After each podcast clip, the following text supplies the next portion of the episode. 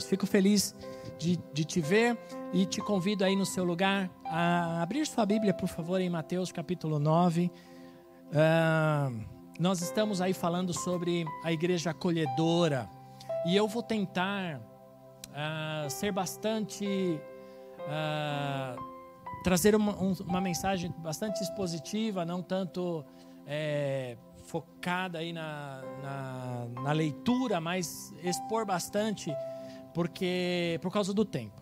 Em Mateus capítulo 9, versículo 34, ah, você pode ler a partir do capítulo 1, do versículo 1, perdão, do capítulo 9, eu deixo como uma lição de casa para você, ah, para você ler depois.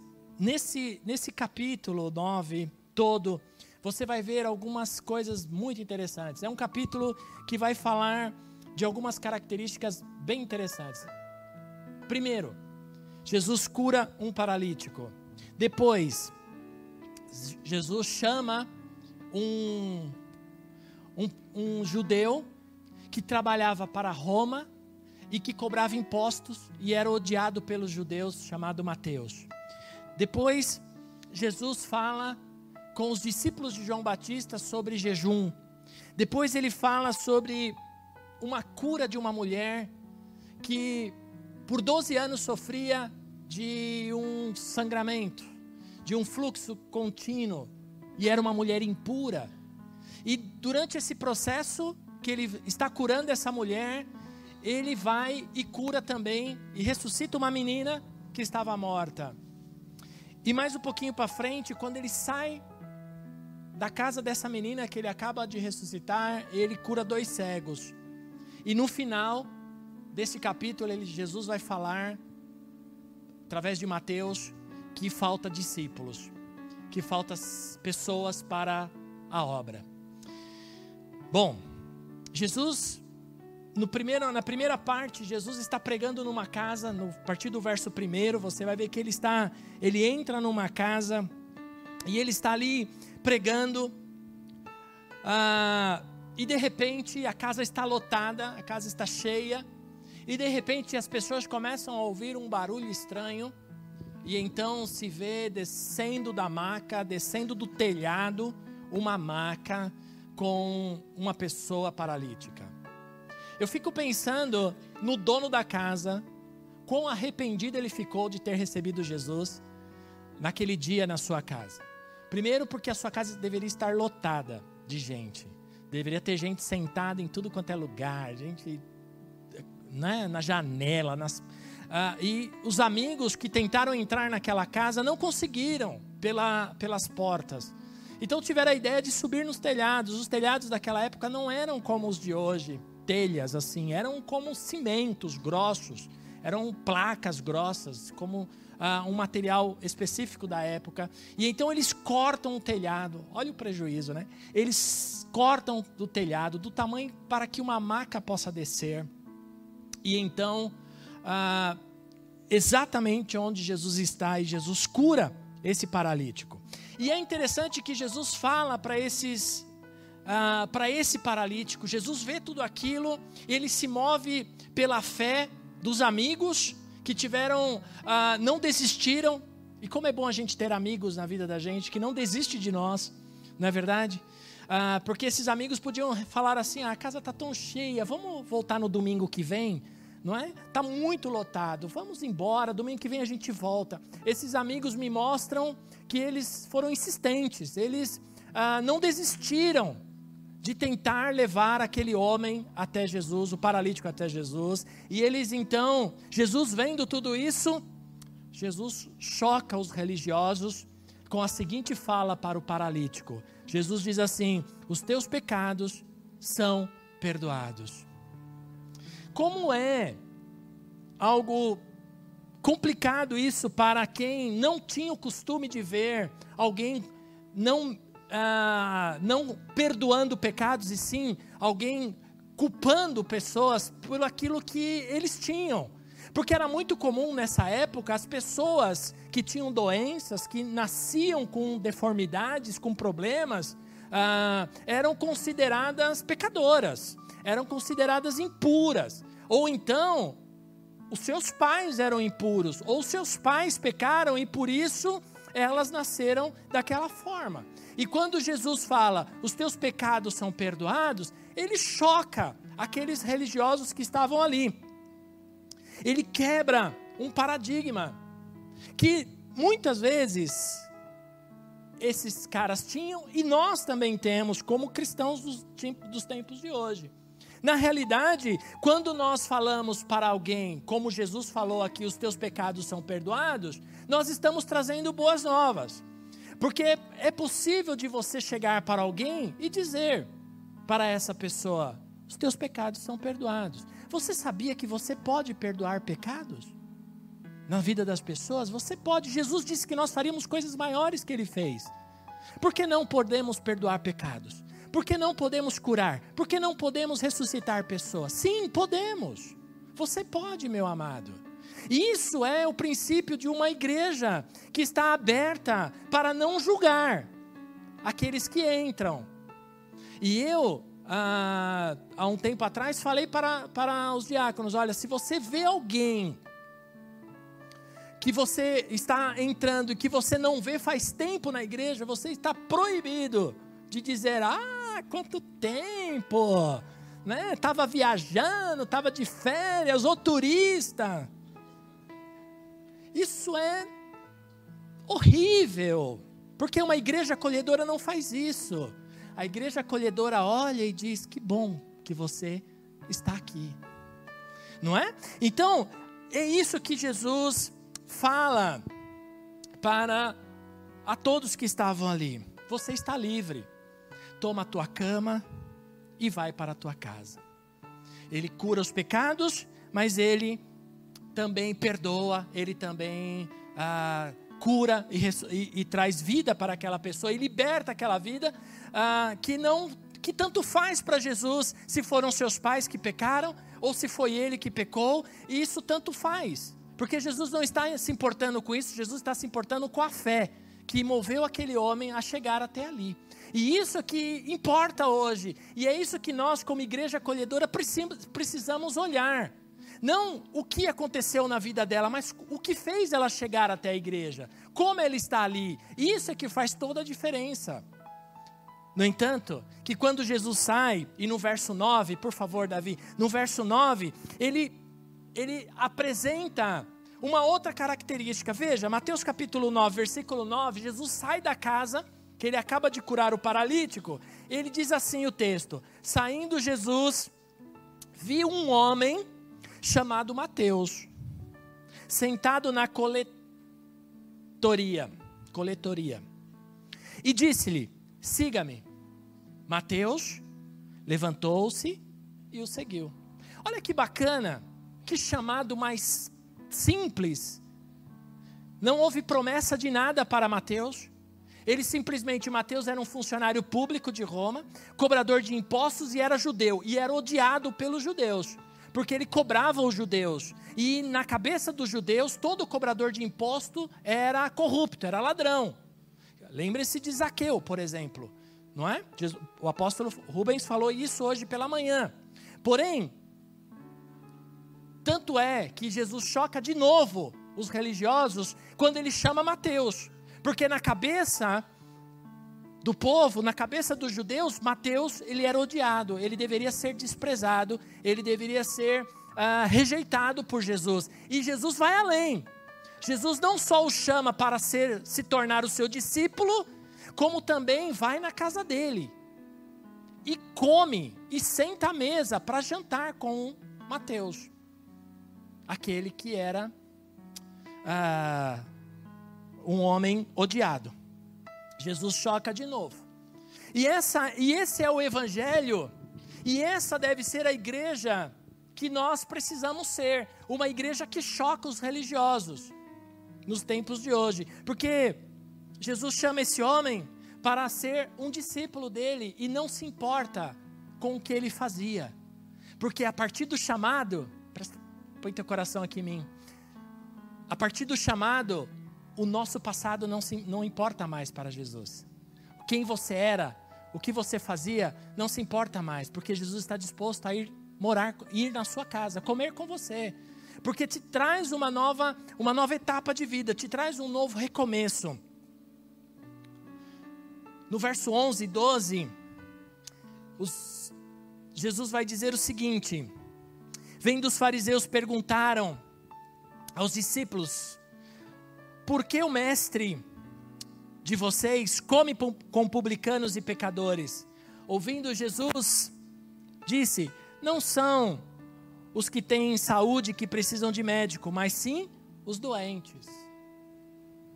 E essa era a realidade, porque nós olhamos e nós sentamos no nosso trono de justiça né? Porque todos nós temos um trono de justiça dentro de nós, e nós então, todos ah, são pecadores, todos são doentes, nós não. Nós somos bons, nós somos os certos, nós somos os corretos. E Jesus vem de novo e diz: Olha, não são os doentes que precisam de médico, não são só os, os não são os doentes que precisam de médicos, não é verdade? Ele faz uma pergunta. Então, e os discípulos de João Batista, começam a gerar uma confusão ali sobre jejum. Olha que, que cena doida. Jesus vem vindo de uma cura, um chamamento, e aí ele está lá almoçando na casa de Mateus, e aí os, os, discípulos de João Batista questionam os discípulos de Jesus por que eles não estavam jejuando.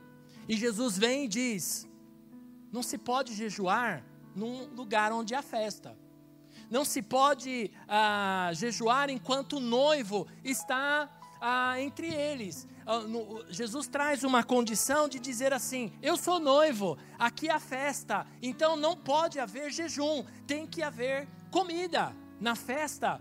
Ah, ou você já foi convidado para uma festa e, e, o, e, a pessoa que te convidou, o aniversariante, disse assim: Olha, não vai ter nada para comer, nós vamos só lá. Você só vai lá.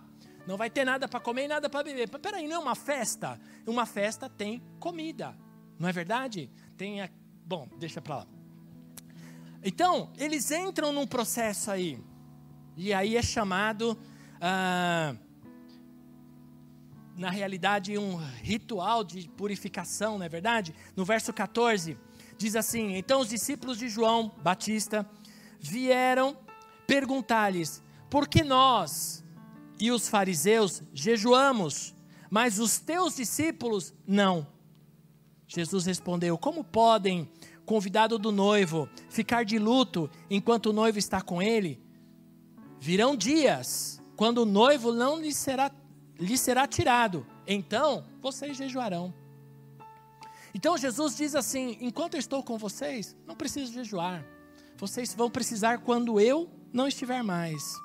Por isso, Jesus começa a, a trazer aí para eles um, um novo princípio sobre a, a, importância. Jesus começa a falar com, com esses discípulos da importância de jejuar em, quando não estivesse mais, quando Jesus não estivesse mais ali. E aí ele fala, no verso 16: Ninguém põe remendo em, de pano novo em roupa velha, pois o remendo forçará a roupa, tornando pior o rasgo. Nem põe vinho novo em nova vasilha uh, de couro velho. E se, e se o fizer, a vasilha arrebentará e o vinho derramará, e a vasilha se estragará. Ao contrário, põe-se vinho novo em vasilha de couro novo, e ambos se conservarão. Jesus ensina e começa a trazer uma explicação, e era interessante que Jesus não tinha muita paciência com esses caras. Jesus não tinha paciência com os fariseus, ele, ele não tinha paciência de explicar. No entanto, que ele explica, ele começa a falar e daqui a pouco ele sai dali e já começa a seguir. E enquanto ele fala, ele vai curar e eu já vou voltar nessa questão do vinho novo, daqui a pouquinho eu vou falar sobre isso. E ainda ele fala, a partir do verso 18, Jesus começa a andar, e ele, quando deixa os fariseus para trás, E nesse caminhar, e nesse caminho, ele encontra uma mulher. Ele encontra uma mulher que havia 20 anos. Ela, é, perdão, por 12 anos ela sofreu, verso 20, por favor. Ela sofria de uma de um fluxo contínuo. Era uma mulher anêmica e a palavra de Deus diz que ela gastara todo, todos os seus recursos em tratamentos. E ela e era interessante porque essa mulher toca em Jesus, vocês conhecem a história, ela entra no meio do povo ali, ela toca nas vestes de Jesus, e o pior, Jesus não fica impuro. Tudo que os, os fariseus pregavam sobre a mulher que estava no seu ciclo menstrual, que era impura, Jesus vem e permite que essa mulher lhe toque, e ele não se torna impuro. Que tremendo. Eu estava, nas minhas férias agora, eu fui conhecer no, no lugar onde eu estava, na cidade onde eu estava, eu fui conhecer uma igreja, tinha uma igreja católica muito antiga. E eu gosto de ir para conhecer, principalmente quando é muito antiga. Era uma igreja de 1370, alguma coisa assim, uma igreja antiguíssima, com uns negócios muito lindos lá, muito ouro, muito bonito o lugar. E aí nós passamos, estava eu, minha esposa e meu filho, e ali havia aquele lugar onde coloca onde fica a água benta, sabe? Água benta, vocês já viram assim numa igreja? Tem lá. E aí nós passamos e nós três olhamos assim para dentro do reservatório de água benta. Porque vocês sabem, passa a mão ali e se benze, né? É assim que funciona. Então, tinha uma. Aí nós vimos, porque tava, a água estava mexendo, tinha uma mariposa ali dentro, que caiu ali. Era uma mariposa assim grande. E estava cheio de água. Aí meu filho fala, pergunta assim: pai, e agora? A mariposa está purificada ou a água está impura? É uma boa pergunta, não é verdade? Porque se a água era benta, a mariposa está. Ela vai sair dali santificada. Então, é o mesmo princípio. a mariposa virou santo. Então, é o mesmo princípio que muitas vezes. E aí cai num princípio de religiosidade. Porque, ah não, a pessoa ela é uma pecadora, eu sou santo. E Jesus diz: não, pode me tocar. Eu tenho condição de trazer saúde. Eu permito. E eu não vou ficar impuro. Porque eu sou Jesus. A notícia, ah, nesse princípio, Jesus cura essa mulher que toca nele. E nesse exato momento ele ressuscita uma menina mais para frente. E quando ele sai da casa, encontra dois cegos. E Jesus cura esses dois cegos e pede para eles não falarem nada para ninguém. Tá tudo aí no texto aí, tá tudo nesse, nesse capítulo que eu tô, tô, tô listando para vocês. E Jesus diz para eles: ó, não contem para ninguém que eu te curei, que eu curei vocês. Mas bobagem, os caras vão e saem, pareciam as candinhas da cidade, contaram para todo mundo que Jesus havia lhes curado. Jesus, a notícia se espalha e no verso 32 Jesus encontra um endemoniado que não podia falar. Um endemoniado, uh, um espírito que, que fechava a garganta, as cordas vocais. E Jesus expulsa o demônio desse cara e ele começa a falar. Veja, resumindo o processo novamente, tudo que nós falamos aqui. Jesus cura um paralítico. Jesus chama um homem que não era querido por por todos para ser seu discípulo. Jesus ah, ressuscita uma menina. Jesus cura uma mulher com fluxo de sangue por 12 anos.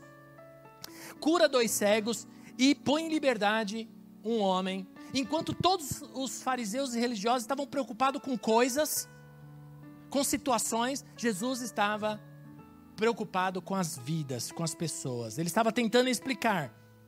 Jesus, nesse nesse, nesse, nesse capítulo todo, Jesus estava tentando explicar que todos ali, que todos que estavam ali, ele era, para todos que estavam ali, que ele era esse vinho novo. Eu sou esse vinho novo. E que não se pode colocar numa estrutura velha, porque vai se perder o vinho. O vinho novo se coloca em odres novos. Odres eram bolsas de couro que faziam toda a fermentação do suco de uva que colocava ali, e ali ele dilatava, por causa da fermentação, ele se dilatava e criava-se o vinho natural, não tinha nenhuma adição alcoólica ou qualquer outra coisa, era uma fermentação natural e o álcool se formava naturalmente ali. Então, Jesus está dizendo: Eu sou esse vinho novo, e que não se pode colocar nessa estrutura velha que você tem.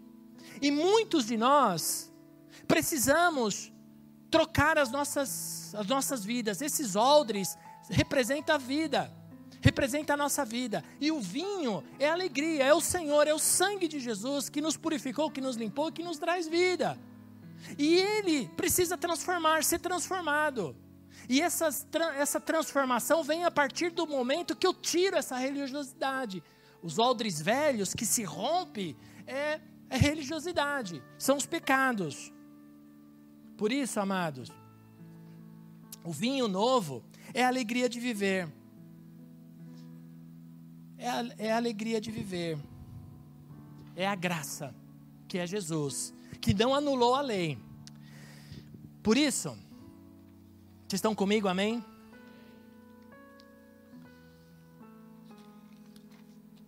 No capítulo. E, e, o apóstolo Paulo vai dizer isso. Em 1 Coríntios capítulo 11, versículo 25, que nós sempre falamos aqui nas ceias, por exemplo, o apóstolo Paulo ele vai, vai falar exatamente isso, que este era o cálice da nova aliança, que, que transforma, que muda. O vinho representa alegria, representa aquilo que nós temos em nós, que é, que é a, a, a, alegria do Senhor, e que nessa época representava a festa judaica. Veja só comigo, por favor, no Evangelho de João, capítulo 2, foi o, o primeiro milagre de Jesus que Jesus realizou foi em um casamento. As festas do casamento judaico, por exemplo, duravam seis a sete dias. Já pensou, gente, você que vai casar, minha irmã, um casamento durar sete dias? Né? a quantidade de comida que você tem que levar, a quantidade de bebida que você tem que ter. E o pior, você tem que hospedar todo mundo. Todos os parentes que vêm de longe, eles não iam embora, não, amanhã a gente volta. Não, ficavam lá. Dormiam, acordavam e era comida, era bebida, era, era uma coisa de louco. Essas eram as, as festas judaicas de casamento. E Jesus foi convidado aí no capítulo 2, ele foi convidado. A gente não sabe quem são esses noivos, muito provavelmente parente da mãe de Jesus, de Maria, um dos parentes, primos, alguma coisa assim. E então Jesus entra nessa festa, não sabemos que dia exatamente, muito provavelmente já no meio da festa lá, na quinta, quarta, quinta-feira, Jesus entra ali e existia um ritual. Havia um barris de águas que ficavam na entrada da casa, para aqueles que vinham chegando, não é? Porque vinham chegando gente. Então as pessoas tinham que se lavar, lavar os pés, lavar as mãos. Isso era o ritual da purificação chamado. Jesus então pega esse essa água, porque acaba o vinho, ele transforma essa água em vinho, você conhece a história, é verdade? Ele transforma essa, essa água em vinho. E o que Jesus quer dizer? para todos que estão ali. E esse vinho era muito bom, diz a leitura aí, não é verdade? Ah, ah, o que Jesus está querendo dizer? Olha, entre a religiosidade de você ter que se lavar para entrar na minha presença, eu prefiro te dar alegria, porque o vinho é alegria. O vinho era que dava alegria. Então, entre a religiosidade de você ter que se lavar, eu prefiro que você não se lave, mas que você tenha alegria. É o mesmo princípio daquilo. Olha, você não pode entrar porque você está sujo. Você está sujo. É aquela história de um morador de rua, por exemplo, que entra na igreja e ninguém deixa ele entrar porque ele está sujo, que ele está fedido. Mas o que é melhor, ele entrar fedido ou ele se converter e ser transformado e deixar a, a, a rua, voltar para sua casa, tomar banho? Por isso a igreja tem que estar preparada. Isso é não, você não pode entrar porque você está sujo. Vai para casa, toma banho e volta. Faz a barba, corta o cabelo, faz as unhas e volta. Volta amanhã. Mas eu não tenho onde ir, eu não tenho casa, eu moro na rua. Não, então você não pode entrar. Isso é, não é uma igreja acolhedora. A igreja acolhedora é o que nós fazemos. Nesse caso, ó, tem banheiro aqui, você não quer tomar um banho? Tem sabonete, tem shampoo, a gente tem roupa aí para te dar. E você vai entrar e não vai ficar aquele bolo assim no meio, né? Já viu aquela condução? Tá lotada e você vê um banco lá vazio. Tem alguma coisa ali. Ou tem vômito, ou tem alguma coisa tá ali. tem algum um bicho morto, alguma coisa ali no banco, e aí você vai lá brigando, quando você chega lá, tem aquele vomitãozão enorme, né? Já viram? Já aconteceu isso comigo. Aí você se deprime, fala: Meu Deus, eu queria tanto sentar. E assim acontece, abre uma clareira na igreja e aquela pessoa fica sozinha ali no meio, porque ela está fedida, ela está mal cheirosa, ela não toma banho, ou ela está ah, com cheiro, enfim. Por isso, Jesus fala: Eu não me importo se você está sujo ou não. O que eu quero é que você entre na minha alegria, que você tenha a minha alegria. É o mesmo princípio que Jesus te trouxe aqui hoje. Eu não sei como você está, mas Ele quer te trazer alegria. Ele quer te, te acolher. Ele quer dizer que você é mais importante do que a religiosidade. Oh, não importa se você tem que vir de vestidão, de, de não, você vem do jeito que você está. Eu quero te dar alegria, porque para mim é importante o vinho. Eu quero, estou disposto a tirar esse odre velho da tua vida e te dar algo novo para você ter alegria novamente. É isso que Jesus fala e ensina. A água era para a lavagem dos pés e das mãos dos convidados.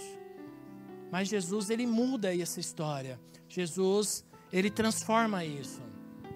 Ele transforma isso. Eu prefiro te dar vinho eu, te, eu prefiro te dar alegria. Importante é estar na festa.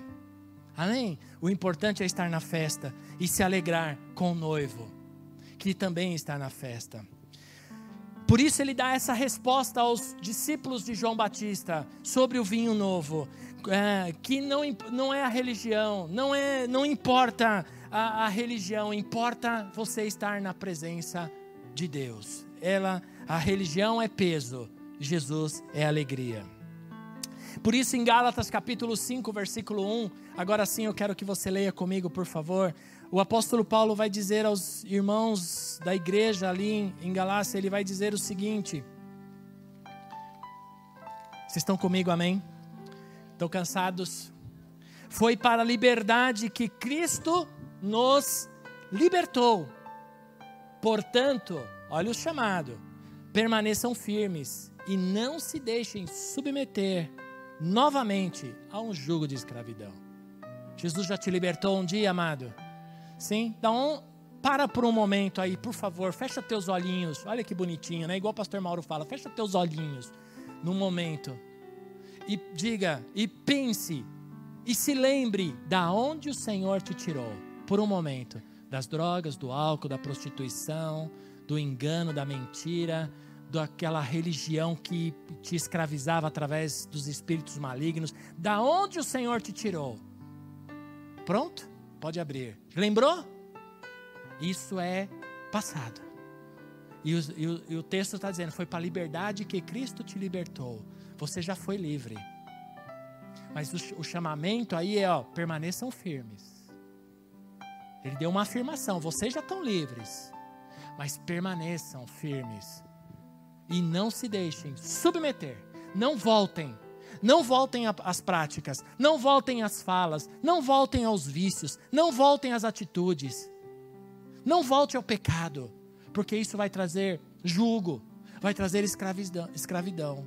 Por isso, na igreja, existem pessoas que, que se convertem, se tornam pessoas livres, e elas voltam a algumas práticas que elas praticavam, e então isso se torna um jugo, se torna uma escravidão, mesmo estando na igreja, mesmo servindo a Deus.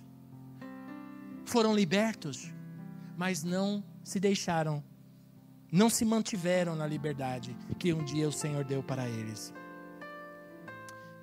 Eu gosto muito de uma expressão, e eu falo isso com muito respeito, e assumo toda a responsabilidade por essa minha fala. Eu fico imaginando como Jesus olha para nós, uma vez que nós fomos libertos, uma vez que fomos libertos das nossas coisas, e quando nós entramos na casa do Pai e nos arrependemos, e nos e choramos e pedimos perdão, Senhor, e não vou mais fazer isso, não vou mais pecar. Eu fico imaginando Jesus dizer assim: Olha, você não vale nada, mas eu gosto de você.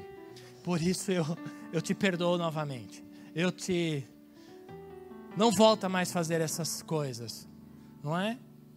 Não é verdade? É esse sentimento que muitas vezes o inimigo coloca em nós. Que ele quer nos afastar tanto do, da, da, presença do Senhor, ele quer nos afastar tanto da presença do Senhor, que, e, e nos impedir de voltar à igreja. Mas é brincadeira, tá, irmãos? Jesus, Deus não fala isso, o Espírito Santo não fala isso, isso aqui é invenção minha. Por isso que eu falei que eu assumo a responsabilidade por isso. Eu ia brincar assim para os religiosos de plantão, né? Mas não, deixa assim. No Evangelho de João, capítulo 4, versículo 19.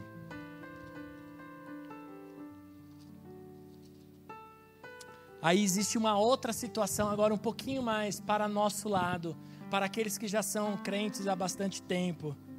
No capítulo 4, versículo 19, Jesus encontra com uma mulher.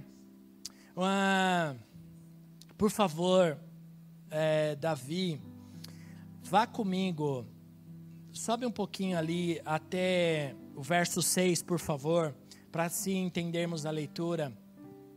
Havia ali um poço de Jacó, Jesus, cansado da viagem, sentou-se à beira do poço. Isto se deu por volta do meio-dia. Nisso veio uma mulher samaritana tirar água. E disse-lhe e disse-lhe Jesus: Dê-me um pouco de água. E os seus discípulos tinham ido à cidade comprar comida.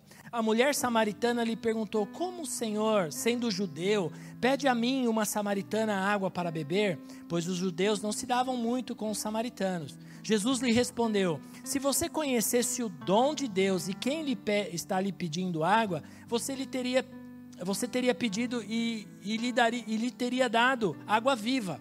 Disse a mulher: O Senhor, ó Senhor, o Senhor não tem como tirar a água e o poço é fundo. Onde, onde conseguir essa água viva? Acaso o Senhor é maior do que o nosso pai Jacó, que nos deu este poço, a qual eh, ele mesmo bebeu com os seus filhos e seu gado? Jesus respondeu: Quem beber desta água terá sede outra vez, mas quem beber da água que eu lhe der nunca mais terá sede. Ao contrário, a água que eu lhe der se tornará nele fonte de água viva, a jorrar para a vida eterna. E a mulher lhe disse: Senhor, dê-me dessa água, para que eu não tenha mais sede, nem precise voltar aqui para tirar água. E ele lhe disse: Vá, chame o seu marido e volte. Não tenho marido, respondeu ela. Disse-lhe Jesus: Você falou bem corretamente, dizendo que não tem marido. O fato de você já ter tido cinco e o homem que está agora que agora vive não é seu marido. O que o que você acabou de dizer é verdade. Disse a mulher: Senhor, vejo que é profeta. Os nossos antepassados adoraram neste monte, mas você, vocês judeus dizem que Jerusalém é o lugar onde se deve adorar. Jesus declarou: Creia em mim, mulher, está próxima e a hora em que você, vocês adorarão o Pai, nem neste monte, nem em Jerusalém. Vocês, samaritanos, adoram o que não conhecem, nós adoramos o que conhecemos, pois a salvação vem dos judeus. No entanto, no entanto, está chegando a hora, e de fato já chegou, em que os verdadeiros adoradores adorarão o Pai, em espírito e em verdade. São esses os adoradores que o Pai procura. Deus é espírito e é necessário que os seus adoradores o adorem em espírito e em verdade. Até aqui. Sabe o que o que essa, essa história relata? Que lá atrás os antepassados diziam que adorar a Deus era em Samaria e os judeus em Jerusalém. Mas qual é o lugar certo para adorar a Deus? Jesus vem e derruba esse paradigma também para os samaritanos. No verso 22, Jesus está dizendo: em espírito e em verdade. Este é o lugar. Aqui, quando está escrito em espírito e em verdade, é em mim, Jesus está dizendo. Tempo da graça. Eu sou o tempo da graça. Agora a adoração é em mim. E quando ele está dizendo qual é o lugar certo de adorar a Deus, não é aqui não é em Samaria, não é em Jerusalém. O tempo certo é onde eu estiver. Ali é o lugar de adoração. Ali é o lugar da graça, da manifestação da graça de Deus. Por isso, essa graça e essa manifestação e esse lugar de Deus, ele acontece quando nós deixamos a religiosidade de lado, nós deixamos os julgamentos de lado, nós deixamos o nosso trono da justiça do lado e passamos a olhar o nosso lugar de adoração e passamos a entender que Deus não está, que Jesus e o Espírito Santo não está preocupado na condição das pessoas que entram neste lugar de adoração, e sim de como, ser, como elas sairão dali. Essa é a realidade. O Senhor quer transformar, meus amados, essa, essa nova etapa em nossas vidas. E eu quero concluir, Márcio, por favor. Eu quero concluir dizendo que tudo isso que nós que eu li, tudo isso que nós falamos aqui hoje, é somente, ó, põe teu coração aqui em mim, é somente um pano de fundo. É somente um pano de fundo para falar de mim e de você, porque nós estamos inseridos nisso que nós acabamos, que eu acabei de falar para vocês. Hoje, o Senhor deu uma uma visão que há brasas nesse lugar. Não é verdade? Que há brasas nesse lugar. Brasas que transformam, que purificam. E esse e esse esse esse cuidado que Deus tem comigo e com você, por isso ele te trouxe aqui hoje à noite, para dizer algo, algumas coisas. Primeiro, não se prenda a ídolos, mas não deixe de vir à igreja. Quando a gente fala em ídolos, a gente pensa naquela igreja católica que eu fui visitar. Não, ali tinha muitos ídolos, muitas imagens, muitas estátuas, muitas coisas. Tinha um Cristo ali dentro de um caixão de acrílico, uh, uma coisa assim sinistra. Eu, né, vamos embora daqui que esse negócio está muito feio. Então, tem muitas imagens, muitos ídolos ali, e é normal isso, é, é, é ok, sem problemas. Mas uh, não, é, não é desses ídolos que nós estamos falando, não é da imagem que eu estou falando. Muitas coisas podem ser ídolos em nós, sabia? O que é um ídolo? é tudo aquilo, ou é todo aquele, ou é toda a situação que faz com que eu não busque ao Senhor, que eu substitua ao Senhor. Por exemplo, você não vir à igreja porque você tem algo mais importante, aquilo é um ídolo para você. Porque o mais importante deve ser adorar a Deus. Eu sou da época, não tão época assim que você pensou, mas eu sou da época e que a gente deveria guardar o domingo. Não é verdade, pastor Davi? Nós, ah, eu falo pastor Davi porque nós éramos da mesma igreja. E o domingo era sagrado. Domingo não se fazia nada. Domingo era dia do Senhor. Domingo não era dia de ir em shopping, de ir em parque, de comprar nada. Nada. Domingo era dia do Senhor. Era o dia de adorar ao Senhor. É claro que por favor, não me interpretem mal. Não estou falando que a gente. Não, você tem que fazer seus passeios. Hoje a vida mudou, estou tudo atualizado. Não estou falando que a gente tem que voltar a isso. Mas existem os tempos. Olha, nós tivemos um culto pela manhã. Você pode se programar. Eu, eu vou pela manhã, mas à noite eu vou adorar a Deus. Eu vou passear de manhã, eu passear de tarde, mas à noite eu vou adorar a Deus. Ou então eu vou no, é, no culto da manhã e vou ficar com a tarde livre toda. Você pode se programar, mas não deixe de adorar a Deus. Não deixe de cultuar a Deus. Não deixe de vir adorar a Deus. Para que não se esfrie, para que não haja esfriamento. Não deixe de congregar. Outro, outra coisa que eu quero lhe falar. Não se prenda a pessoas, mas mantenha a sua vida em devocional. Porque muitas vezes, algumas pessoas nos prejudicam muito, sabia? Algumas amizades são más, são tóxicas, machucam, ferem, são perigosas. Minha falecida mãe dizia assim: Diga-me com quem andas, e eu direi se eu vou junto. Assim ela falava. Porque a gente só conhece a pessoa andando com ela. Por isso, cuidado. Cuidado com as amizades, até mesmo dentro da igreja.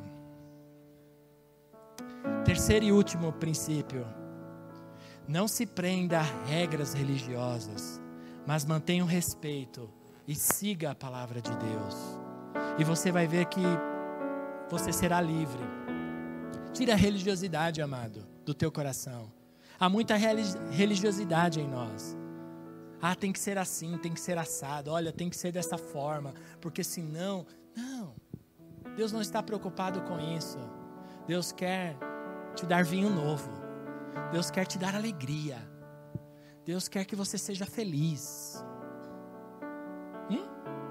Outro dia eu falava, essa semana já começou meus atendimentos, estou a mil por hora, e aí uma pessoa chegou, pastor, ah, minha vida está de perna pro ar. Eu falei, minha irmã, Deus não quer nada disso, Deus quer que você seja feliz. Vamos tirar aquilo que te te impede de ser feliz? O que está te trazendo tristeza? Tira da frente da tua vida. Vai doer um pouco, mas tira da tua vida. Olha, se é seu esposo, sua esposa, vem conversar com a gente primeiro, ok? A gente tem uma estratégia, uma saída para tudo, ok? Deixa claro aqui, né? Sabe por quê? Cai bem nisso que nós acabamos de louvar agora há pouco com os meninos do louvor, que cantaram a oração do Pai Nosso. O Pai é nosso, amado. Amém? O Pai é nosso. O Pai não é só meu, não é só teu, ele é nosso, ele é meu, é teu. As bênçãos que estão ali é para mim, é para você também. O pastor Davi falou agora há pouco sobre as bênçãos lá em Deuteronômio 28. Como é verdade, elas não só virão, elas te acompanharão. Elas estarão com você todos os dias. É porque a bênção é para você. O que está te amarrando e impedindo você de ser feliz? Vamos por ordem. Vamos deixar o Senhor trazer o vinho novo sobre a tua vida. Rompe esse, esse odre velho que, que tem feito você perder o vinho. O odre, o odre velho que recebia o vinho novo, ele se perdia porque ele já estava dilatado. Por isso Jesus vem e diz: Não se põe vinho novo em odres velhos. Deus tem um vinho novo para você. Mas para o vinho novo entrar em você, para a alegria entrar em você, você tem que jogar fora esse odre velho, porque ele já está dilatado, vai vazar, vai se perder o vinho. É, um, é, um, é algo momentâneo. Você lá fora já se perdeu tudo. Você já saiu da igreja. Ó, não, não Fale a verdade para você mesmo. Não precisa mostrar, demonstrar para mim de forma alguma a sua reação agora. Né? Porque às vezes a gente faz uma pergunta, todo mundo Ei, balança a cabeça, fala amém. Não precisa. Mas se você já saiu da igreja, até mesmo daqui, com a sensação de que, meu, não sei nem o que foi pregado. Sabe por quê? Saiu triste, saiu ah, ruim, saiu zoado. Sabe por quê? Zoado não, saiu mal. Sabe por quê? Porque está com, o odre, tá com o odre velho. E aí o vinho novo entrou pela palavra, pelo louvor, pela adoração, mas você está ruim, você está com religiosidade, e aí o vinho não retém, aquilo não vai fermentar, aquilo não vai ter resultado, e vai vazar, vai vazar pelas costuras, pelos rasgos. Então, joga o odre velho fora, para que o vinho novo venha. Não seja um religioso. Jesus não tem paciência com religioso. Jesus tem paciência com aqueles que estão dispostos a serem limpos, a serem, a que batem no peito e dizem: Eu sou pecador mesmo, Senhor. Eu me arrependo de ter falado, de ter feito, de ter praticado. Eu sou um pecador. Me perdoa. Eu me arrependo, Senhor. Olha para mim. Hum? E então vem o odre novo. E aí o odre novo está pronto para receber o vinho novo. E aí você vai sair daqui alimentado, satisfeito e feliz. E feliz. Amém? Ponha-se de pé, por favor, no seu lugar. Você já está sentado há bastante tempo. Eu quero orar por você nessa noite.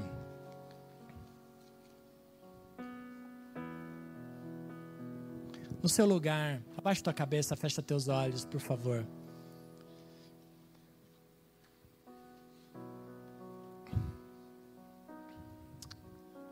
O Pai está aqui para transformar a sua vida, para te dar um renovo, para te dar um novo tempo, para te dar alegria. E a minha pergunta é: quantos nessa noite entender essa mensagem, sabe que o Senhor falou com você. Aí no seu lugar, faça o um sinal com a tua mão, eu quero orar por você. Amém. Amém. Lá atrás, aqui à frente, aqui no meio. Amém. Aqui ao lado. Amém. Fica com a tua mão levantada. Eu quero orar por ti. Senhor, eu oro por todas estas mãos, esses irmãos, estas irmãs, esses homens, essas mulheres que estão com as suas mãos levantadas, Senhor. Eu quero te pedir agora que o Senhor venha sobre elas, Senhor. Tira toda tristeza, Senhor. Tira tudo aquilo que tem trazido, Senhor, peso de religiosidade que caia por terra agora em nome de Jesus. Todo espírito de religiosidade sai agora. Vai embora, porque tem o Senhor tem vinho novo, o Senhor tem alegria nova, o Senhor tem tempos novos para cada uma dessas pessoas que estão com as suas mãos levantadas, Senhor. Eu oro e abençoo e ministro as tuas mais ricas bênçãos sobre cada uma dessas pessoas, Senhor. Traz a tua porção, traz a tua graça, traz a tua sabedoria, Senhor. Tira toda a tristeza tristeza, tira todo o pecado, tira tudo aquilo, Senhor, que, que contamina, Senhor, e que impede, Senhor, de, de vir o novo, de vir a alegria, Senhor, de vir a felicidade, Pai porque para isso o Senhor nos chamou. Eu oro e abençoo a cada uma dessas pessoas nesta noite, em nome de Jesus. Amém. Amém. Você orou assim comigo? Amém? Levanta sua mão comigo, por favor. Que o amor de Deus, o Pai, a graça do seu Filho Jesus e a comunhão do Espírito Santo esteja com todos vocês. Que Deus lhes dê uma semana abençoada e um final de domingo feliz, porque Deus tem grandes coisas para a tua vida nesse mês. Em nome de Jesus, vamos terminar louvando ao Senhor. Amém?